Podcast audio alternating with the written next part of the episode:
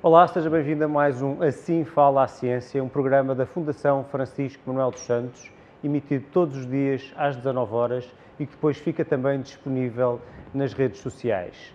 Todos os dias recebemos um convidado, um cientista, para nos falar da ciência da Covid-19. Hoje o nosso programa é diferente, porque nós estamos no IBET, o Instituto de Biologia Experimental e Tecnológica. O IBET, tal como muitas outras instituições científicas, não parou. Em vez disso, dedica-se à procura de soluções para a Covid-19. Hoje nós vamos falar de vacinas e vamos também falar de testes para avaliar a imunidade ou a exposição da população à Covid-19. A minha convidada de hoje é Paula Alves, CEO do IBET, é investigadora principal, diretora da Unidade de Tecnologia de Células Animais, coordena o trabalho de cinco laboratórios, é docente na Universidade de Nova de Lisboa, além de acumular vários cargos internacionais. Paula Alves, muito obrigado por Obrigada nos receber eu. aqui hoje no IBET. É um prazer para nós que nos tenham vindo visitar. Paula, o que é que o, que é que o IBET faz num dia normal uh, e que alterações é que houve com a crise da Covid-19? Bem, num dia normal o IBET e as suas equipas dedicam-se à investigação uh, e desenvolvimento uh, numa interface com a indústria e a clínica. Portanto, o IBET faz investigação de caráter mais aplicado, tem investigação própria e também fornece um, serviços de investigação, normalmente à indústria farmacêutica, farmacêutica e à indústria agroalimentar. Portanto, o nosso dia a dia é feito de projetos. Uh, normalmente, as áreas em que trabalhamos são áreas uh, que têm a ver com o desenvolvimento de novas terapias, onde se incluem as vacinas, terapias celulares, terapias génicas. Portanto, essa é o grande core da atividade do IBET para além de uh, vários serviços de investigação que faz para a indústria farmacêutica que tem aqui residentes alguns laboratórios satélite. Há neste momento cerca de 100 candidatos a vacinas para a Covid-19. Uma mão uhum. cheia dele, deles já entrarem em ensaios clínicos. Isso é motivo para estarmos otimistas? Eu acho que otimista é a natureza de um investigador. Nós estamos sempre otimistas e daí levantamos hipóteses para resolver problemas que nos aparecem Uh, e desenhamos as, uh, os métodos experimentais com o conhecimento que temos, com o que estudamos na literatura, para levantar novas hipóteses e validá-las. Portanto, otimistas nós estamos, porque nós acreditamos sempre que vamos descobrir qualquer coisa, ou uma cura, ou uma vacina, que, que, nos vai ajudar a superar este, este Covid. Eu não respondi na sua resposta anterior o que é que mudou no IBET. No IBET temos, nunca parámos, eh, e claro que mudámos foi o foco de muitos dos projetos que estávamos a fazer. Começámos em atividade muito residual para nos dedicarmos mais ao Covid desde março. Pronto, é isso que mudou. Otimistas estamos porque é essa a nossa natureza, é acreditar que vamos conseguir descobrir qualquer coisa que nos vai ajudar a, a superar isto que está a acontecer. Uma vacina, um terapeuta, um, pronto, há várias linhas em que nós podemos trabalhar um, para tentar um, ultrapassar isto, não é? Há a parte das vacinas, há a parte dos terapêuticos, não é? Que é uh, para tratamento e também toda a linha de diagnóstico. E as três juntas é que vão conseguir, na minha opinião, e mantenho-me otimista, que nós vamos ultrapassar isto e conseguir ter uma nova normalidade. E realmente, voltando à pergunta anterior, o IBET passou a dedicar-se em exclusivo à Covid-19 ou continua a manter outros projetos noutras, Não, noutras áreas? Ele, eh, portanto, o IBET tem que manter outros projetos noutras áreas, porque o resto dos vírus e das doenças não acabam com o Covid, não é? Fez-se foi um shift e esses, esses, outros projetos foram reduzidos a uma atividade mínima para que se garantam, e são projetos muito longos e não podemos comprometer também esses projetos, mas parte do esforço das equipas foi canalizado para o Covid. Muito bem, falemos agora então de, de, de, dos ensaios clínicos. Hum. Menos de 10% dos tratamentos que entram em ensaios clínicos acabam por ser aprovados. Isso significa que a maior parte das vacinas que estão agora a entrar em ensaios clínicos provavelmente não vão ter sucesso? Bem, a resposta a isso é difícil. Na, na, minha opinião, quanto mais candidatos tivermos, mais probabilidades temos de ter uma vacina de sucesso. E além disso, nós, nós não estamos a pensar que vamos ter uma vacina, porque uh, há várias populações que têm podem uma vacina ser eficiente e eficaz para elas e outras não. Portanto, temos pessoas que são imunocomprometidas, pessoas de outras faixas etárias, em que uma vacina que consegue ter bons resultados em, em, pessoas mais jovens pode não ter os mesmos em pessoas mais velhas. Portanto, eu penso que dessas vacinas todas que estão em clinical trials neste momento e mesmo as que estão a ser desenvolvidas, que são ainda mais, não é? Algumas irão chegar uh, uh, a bom resultado e irão ser utilizadas. Mas quer dizer, eu penso que nunca poderão ser muito mais do que seis ou sete vacinas uh, e era ótimo se essas fun funcionassem. Agora, nós quando estamos a fazer esse esforço de desenvolvimento na vacina, temos que pensar que ao mesmo tempo e em paralelo temos que estar a descobrir a vacina, uh, temos que estar já em ensaios clínicos de fase 1 a pensar que se funcionar vamos ter que ter material para entrar em fase 2, portanto que envolve já muito uhum. mais pessoas e portanto temos que ter muito mais quantidade e isso em paralelo uh, temos que estar a desenvolver aquilo que o IBET faz, que é o desenvolvimento de escala para produzir em grandes quantidades esse material que depois irá ser usado nas fases seguintes dos ensaios clínicos. Portanto, isto tudo tem que correr em paralelo. E isso é uma situação especial deste caso. Normalmente espera-se que uma fase seja ultrapassada para passar à seguinte. Neste momento estamos a passar às fases seguintes Sim, sem que a anterior esteja sim. completamente é, estamos concluída. Estamos a tentar fazer isto tudo num passo muito mais acelerado. Sim. O objetivo de uma vacina é sempre dar ao, ao hospedeiro uma amostra do vírus uhum. para que ele aprenda a reconhecê-lo da primeira vez que, que o encontrar. Uhum. E há várias tecnologias, há vacinas feitas de vírus inteiros, com partes de vírus, ou até umas que agora são consideradas muito promissoras com material genético do próprio vírus. Uhum. Há alguma que lhe pareça assim mais promissora? É assim, uh, os vírus nós dizemos os, os vírus são muito diferentes uns dos outros, há muitas famílias de vírus diferentes. E, e, uma vacina, e mesmo dentro da própria família, nós conseguimos rapidamente uh, perceber e desenvolver, se calhar, uma vacina, e temos vacinas no mercado rapidamente, entre aspas, porque demoraram bastante tempo até chegarem a, ao mercado. Um, como a vacina, por exemplo, da febre amarela ou o dengue, que são eh, vacinas eh, da mesma família de uma hepatite C. E nós da hepatite C não conseguimos ter uma vacina. Portanto, isto de dizermos que conhecendo o vírus podemos chegar à vacina não é straightforward, não é uma coisa muito direta, porque depende muito do, do vírus. Uhum. E, e, por isso há vacinas que determinadas tecnologias podem ser mais eficientes e promissoras do que outras. Esta, como não há vacina nenhuma para coronavírus, Uhum. Uh, nós temos realmente testar o máximo, um leque o mais alargado possível de hipóteses. As vacinas de, que falou, de, DNA ou de RNA, a grande vantagem que tem é que em termos de, de rapidez, uh, são capazes de ser mais rápidas de, de produzir. produzir e de aumentar a escala de produção, porque como só temos que recorrer até a síntese, não é? Podemos fazer isso sinteticamente, sem usar sistemas biológicos para produção ou de vírus ou de vírus recombinantes que são necessárias nas outras vacinas, o processo pode ser mais acelerado, mas também podem trazer outras questões que são, por exemplo, o delivery da vacina. É? Como é que nós uhum. fazemos com que ela chegue eficientemente às células para eh, induzir a resposta imunitária? Portanto, tem outras questões que vacinas em que se está a utilizar Uh, por exemplo, uma VLP, uma, uma virus-like particle, uma vacina recombinante que tenta mimetizar o vírus sem material genético, não temos tantos problemas de como induzir a resposta, porque o sistema imunitário vê a partícula e para o sistema imunitário aquilo é o vírus e faz a resposta. Uhum. Portanto, elas têm prós e contras e dependendo da família de vírus que estamos a falar, uma pode ser mais eficiente que outra. E a investigação em vacinas para outros coronavírus, como os causadores da MERS e da SARS, uhum. e eh, essa investigação pode agora dar-nos um avanço? Eu acho que ganhamos conhecimento com a investigação que foi feita para, para essas duas vacinas candidatas. Uh, uma coisa é certa, essas duas doenças acabaram por não causar uma uh, pandemia e foram muito localizadas e, no fundo, a partir do momento em que é controlada a uh, a epidemia, de alguma maneira, move-se o interesse. Portanto, as empresas que investiram imenso e os investigadores no desenvolvimento dessas vacinas, assim que o problema, entre aspas, está resolvido ou muito focado, passam os interesses para outro tipo de, de vacinas. E por isso, mas ganha-se sempre conhecimento. Eu acho que uma das coisas que, e nós neste momento temos tecnologias também mais avançadas que na altura dessas uhum. um, epidemias não tivemos. Portanto, ganhamos conhecimento sim, claro que sim, para agora aplicar a, a esta.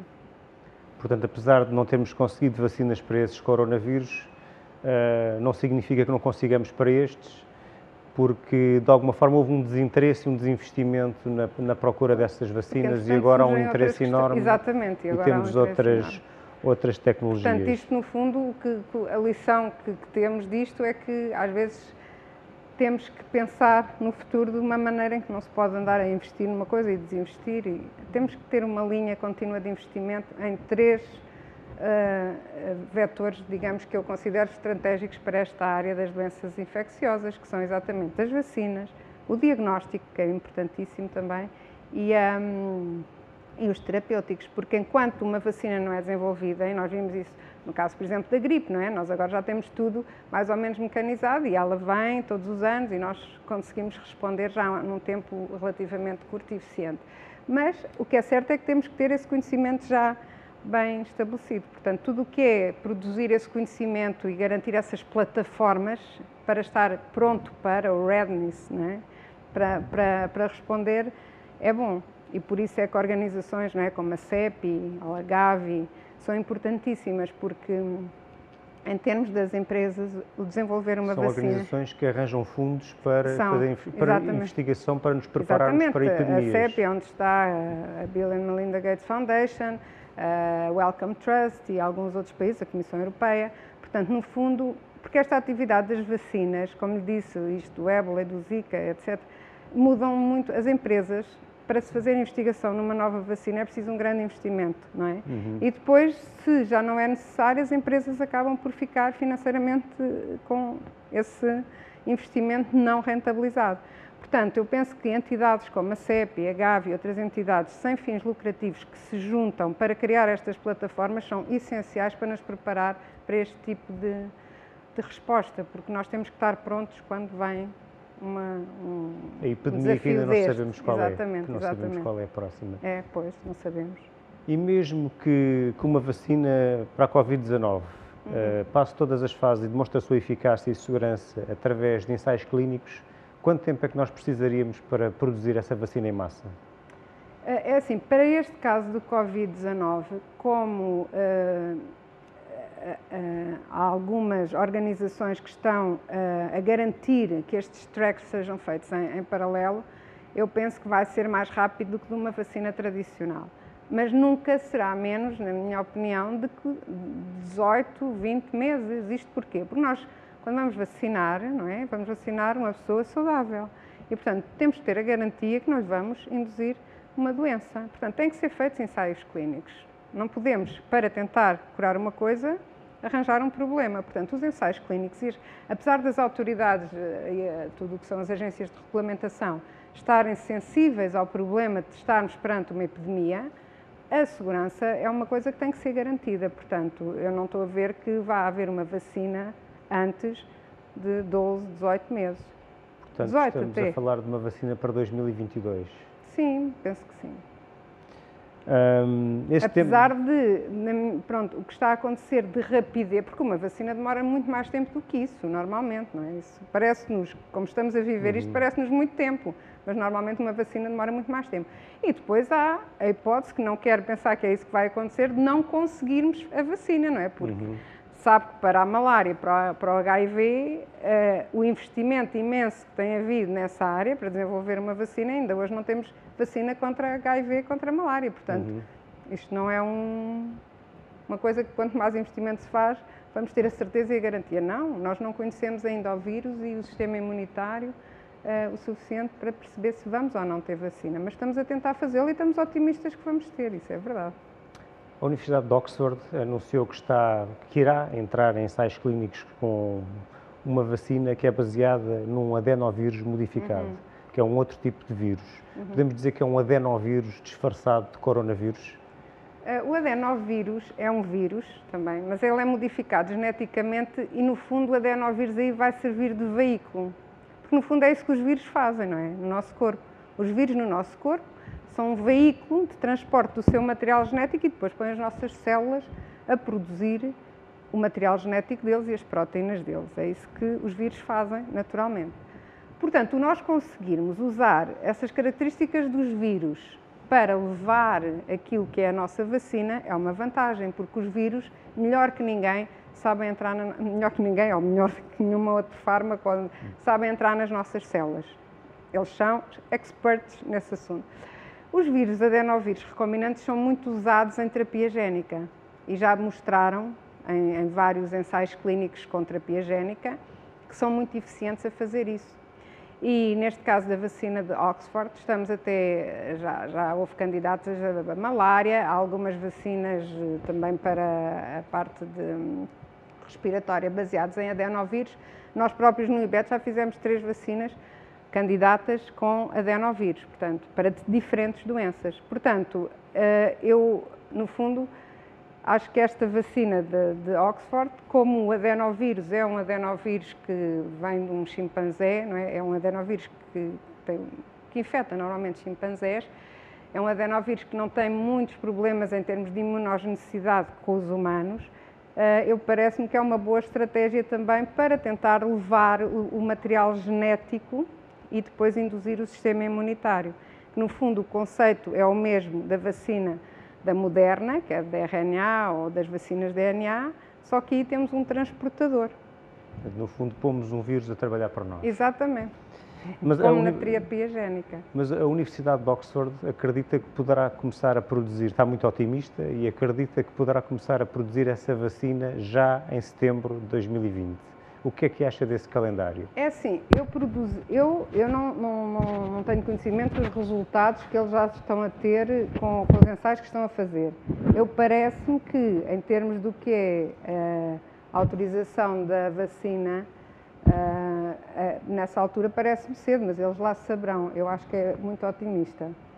Mas, porque há toda, as vacinas têm que passar pela EMA, portanto há toda uma fase de, de ensaios de segurança que tem que ser feita setembro. Agora, eles dizerem que vão fazer uh, produção, isso eles podem fazer, não é? Podem estar já em paralelo, enquanto estão uhum. a decorrer os ensaios clínicos, a arranjar maneiras que são críticas de produzir em grande quantidade, porque nós, quando tivermos a vacina, depois temos que ter para 7 bilhões de pessoas, não é? Eles já estão a fazer ensaios clínicos com um número já significativo Exatamente. de pessoas neste momento. Portanto, o, facto de eles dizerem que em setembro Penso que na escala estar... de, das mil pessoas neste momento. Para Exatamente, mas está a ver, entre mil e... Mas eh, vão ter que fazer, os ensaios clínicos depois são desenhados para vários tipos de populações, populações mais velhas, crianças, portanto, os ensaios clínicos, e eu acho que tem que haver muito cuidado quando se pensa nestes candidatos todos, uh, no que é o design dos ensaios clínicos, porque as questões ética, de ética, uh, têm que ser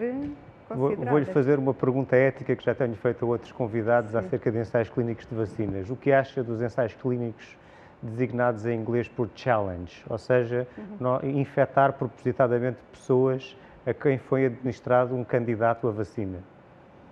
É assim, uh, em termos éticos, uh, essa questão é complicada, mas se as pessoas tiverem consciência que querem participar nesse estudo, eu acho que é válido, é muito válido. Essas pessoas são muito corajosas em, em Eu em acho que, tendo em conta todo o número enorme de candidatos para ir a Marte e não voltar, eu diria que não faltariam Exatamente. voluntários. Não, ainda no outro dia estava a ver uma colega da Universidade de Oxford que quis ser ela. Eh, ela disse que trabalhava noutra área de investigação, que se sentia uh, um bocadinho eh, como é que se diz, sem, não conseguia ajudar nisto uhum. e, portanto, o que ela queria ajudar era em que lhe fosse injetado e testar a vacina. E, na verdade, é que há um certo historial de, do ponto de vista histórico, de cientistas que fizeram experiências neles próprios, próprios. embora agora não seja... Isto é, isto aqui, estes casos são, no fundo, o, Quais aquilo que são, aquilo que são,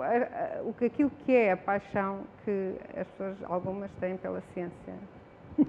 Falemos agora de um outro projeto. O IBET está envolvido num consórcio chamado Serology for Covid, uhum. uh, juntamente com outras instituições, e cujo objetivo da parceria é criar um teste para procurar anticorpos uh, contra o vírus uh, da Covid-19 em amostras de sangue. Uhum Pode falar-nos deste, deste projeto? Uhum.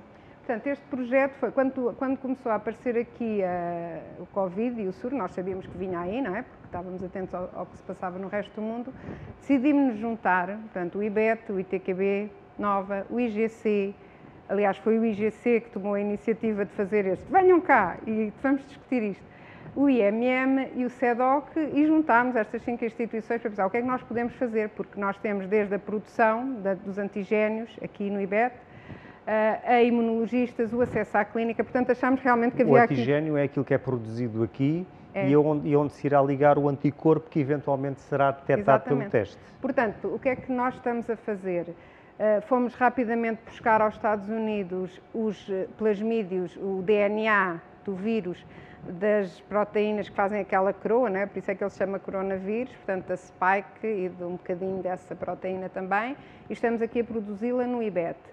Uh, e depois, os meus colegas do, das outras instituições uh, vão imobilizar esse bocadinho dessa proteína do vírus em placas. E estão a produzi-la, são uma parte a cerca de 5 metros de onde nós estamos agora. É, exatamente. Então, ou nestes reatores, por exemplo, este já foi, já foi recolhido, mas foram produzidos também aqui neste, neste reator. Uh, e, portanto, nestes reatores nós produzimos esse, esse bocadinho do vírus, essa parte, essa coroazinha, essa, essa proteína do vírus.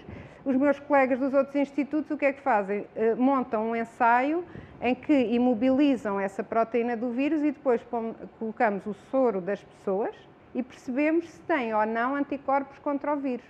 Se têm, é porque já tiveram contacto com o vírus, já podem ter estado doentes ou não, porque este vírus também é muito assintomático. Portanto, no fundo, este ensaio é um ensaio serológico, não, nos, não é o ensaio que diz se a pessoa está contaminada ou não. Uhum. É o ensaio que nos diz a pessoa tem anticorpos contra o vírus ou não. Mas isto é muito importante para percebermos depois se a pessoa está mais imunizada ou menos. Porque nós ainda não sabemos se uma pessoa que tenha anticorpos contra o Covid está ou não imunizada contra o Covid. Ainda estamos a aprender isso mas é necessário que estes testes existam para percebermos se as pessoas têm ou não anticorpos. Portanto, este, este teste permitirá avaliar, digamos, a real exposição da, posição, da, da, da população portuguesa ao vírus, uhum. não necessariamente ainda a imunidade, porque nós não sabemos se, se os anticorpos uhum. Eh, significam imunidade, um, como é que poderá ser feita essa avaliação da população portuguesa? Será por amostragem? Será uma abordagem extensiva? Tentar-se testar toda a gente? É assim, essa questão, essa resposta terá que ser feita pela, terá que ser dada pelas autoridades de saúde. Nós, quando começámos com, com, a montar estes testes, aliás, pedimos a alguns colegas, uh, como temos o CEDOC, tanto o CEDOC como o IMM estão, estão ligados às escolas médicas, temos acesso, por exemplo, a soro das pessoas que estão na linha da frente. Isso ajudou-nos imenso até a desenvolver o ensaio, o ter essas amostras. Agora, se vão ser só pequenas partes da população mais exposta, ou as pessoas nos lares, ou etc., isso são as autoridades competentes que devem uh, decidir. Este teste já foi, vai ser avaliado agora pela, pelo INSA, uh, que é a autoridade que o nos Instituto Nacional de Saúde, Exato, Ricardo Jorge. Exatamente, o Ricardo Jorge, que nos vai uh, testar e validar o teste para perceber se realmente é ou não eficiente para fazer essa detecção de anticorpos na, nos soros. E nessa perspectiva, quando é que poderemos esperar que o teste esteja disponível para avaliar a, a, a presença de anticorpos é assim, na população? Em termos uh, práticos, o teste, o protocolo já está acabado e o teste de ELISA está feito. Agora é preciso o, en o encontrar. Este, este, teste foi desenvolvido e foi financiado com sponsors que nós tivemos, a Fundação uh, Francisco Manuel dos Santos. Manuel dos Santos, a Câmara de Eiras, foram quem acreditou em nós e nos deram, disseram avancem. E nós avançamos. Neste momento o ensaio está pronto, está a responder muito bem. Uh, temos quase temos zero falsos negativos e o, o ensaio está Se eu lhe deixar uma amostra de sangue, daqui a quantas horas pode me dizer se eu já fui exposto ao vírus? É muito rápido, é muito rápido, o ensaio é muito rápido. Agora, o que é, o que, é que estamos à procura? De um parceiro que nos consiga fazer em escala as placas que são precisas para distribuir. Eu ofereço o meu sangue. Então, se quiser, eu não consigo é tirar, mas pode ir ali ao centro de saúde. Portanto, agora é, é isso que falta, é... é o scale-up é a massificação okay. das placas, porque os reagentes já aqui estão, já estão todos preparados, já conseguimos ter reagentes que dão para milhões de ensaios. Felizmente, milhões. milhões, milhões. Já temos proteína Isto para milhões. Exato. uma- uma- um teste extensivo e Sim. exaustivo quase Porque aqui no IBET não paramos, porque desde que recebemos os plasmídios no dia 6 de abril Os plasmídios são pequenos fragmentos de de- de ADN que têm informação e que nos permitem fazer a proteína do exatamente vírus. produzir a proteína dos vírus. Portanto, eles chegaram no dia 6 Nós de fizemos abril. assim porque eles são circulares. Pois, pois são circulares. Ah, ah, nós recebemos dos Estados Unidos dia 6 de abril e no dia 13 de abril já estávamos a dar proteína ao IMM, ao IGC, ao CEDOC e ao ITQB. Portanto, foi non-stop e desde então temos estado a produzir em escala para quando conseguirmos que eh, alguém, algum parceiro industrial diga vamos produzir as placas, hum, temos proteína para lhes dar e para produzir muitas placas, milhões de, de- de placas. A questão agora eh, é, neste intervalo de tempo, enquanto não, não temos em Portugal essa infraestrutura, nós estamos aqui também no IBET, com o IGC, o IMM, o ITQB e o CEDOC, a fazer as placas à mão para, por, por exemplo, termos um número suficiente para fazermos um cohort, um grupo, Uhum. que pode ser as pessoas que estão na linha da frente ou algum Uhum. lar, aquilo que as autoridades... Colo- as- Colocam a hipótese de constituir uma pool de voluntários para fazerem essas placas ou será é assim, nós neste momento têm sido as nossas equipas que se têm voluntariado extra trabalho deles. Portanto, nós temos aqui um robô também no IBET e no ITQB. os robôs E- são ótimos voluntários? Exatamente. Não, mas os robôs nós temos que. As pessoas têm que estar a pôr a placa e a tirar e a pôr a placa. Portanto, fizemos esquemas de rotação e as pessoas estão, cada pessoa por, eh, vai lá e tem que estar uma hora a produzir placas. É assim que estamos agora. Mas eh, bem. quando en- encontrarmos um parceiro industrial, claro que isso será feito com robôs, com braços e com. É outra dimensão, não é? E este projeto do Serology for Covid, que envolve várias instituições, aqui todas próximas da, da zona de Lisboa e de Oeiras, isto aprofundou a colaboração entre as instituições? Ou... Pois, Nós costumamos dizer, olha, se não deu para mais nada, para isso já deu. Porque foi fantástica ah, a atitude ah, por parte dos investigadores destas instituições todas. É muito bom, porque nós, quer dizer, no fundo, todos os cientistas competem entre si também por fundos, para a sua investigação, etc. Mas para mim foi, é muito, não, agora não falta uma palavra em português, rewarding, Compensante? com- recompensante, que ver que Os, como é que os investigadores estão muito habituados a trabalhar Pois em é, inglês. às vezes as terminologias em português não, não aparecem tão. E além disso, o inglês muitas vezes tem aquela palavra perfeita que queremos dizer. Ahm, mas para mim isso foi muito, muito importante. É muito compensador ver como é que nos conseguimos juntar todos em áreas. Nenhum de nós trabalhava nesta área. Nenhum trabalhava com Covid. Nós trabalhamos com muitos vírus, temos muitas vacinas candidatas, mas nenhuma em Covid e, e para este tipo de, de famílias de vírus. Mas conseguimos todos mudar o, o shift, estudar. Uh, também temos no nosso advisory board, por exemplo, o investigador da Champalimau. Fomos buscar também investigadores aos Estados Unidos que nos ajudam também, quando precisa, porque é tanta a literatura que sai a toda a hora sobre isto agora que nós não conseguimos eh, estar a, a acompanhar tudo. E então esta parceria que se criou aqui, de estarmos sempre a partilhar eh, aquilo que, que vamos avançando, foi muito bom para as instituições, muito bom para e para mim também. Andando muitos passos para a frente em relação ao que se sabe agora, acredita que poderá haver uma estratégia de passaportes de imunidade em que pessoas que tenham sido testadas, digamos, eh, para anticorpos eh, de- do, do vírus da Covid-19 possam regressar às suas atividades normais? Esse passaporte de imunidade eu acho que é um bocadinho perigoso falarmos disso, porque hum, um passaporte, para, para já nós ainda não sabemos se uma pessoa que tem anticorpos está imunizada contra o vírus. E um passaporte parece um livre trânsito. E nós temos que perceber se uma pessoa que tem anticorpos pode ou não ainda ter, ser outra vez infectada e ter a doença. Portanto, isto é uma Mas questão. eu, por exemplo, tenho um livre trânsito para a varicela. Eu já tive Ah, varicela. pronto, Tenho mas um é que é isso que nós ainda é, é isso que nós não sabemos, é que há doenças que, mas- que nos dão imunidade para o resto da vida. E há outras que não e que voltam. A influenza, por exemplo. E estes coronavírus não são Estes famosos por- coronavírus nós ainda não sabemos. Portanto, esse passaporte acho que é um bocadinho perigoso. Além de que, quando se fala de passaporte eh, de imunidade, quer dizer, estamos a falar de Covid, mas nós não nos podemos esquecer, porque há Covid agora, que há muitas outras doenças. E passaporte acho que é um termo um bocadinho. Passaporte de imunidade é um termo um bocadinho eh, perigoso. Muito bem. Do que, não, do que não sabemos sobre este coronavírus, sobre este novo coronavírus, uhum. o que é que mais a preocupa? Ah, é exatamente o que nós sabemos. É isso, é o poder reinfetar. Uh, isso preocupa-me.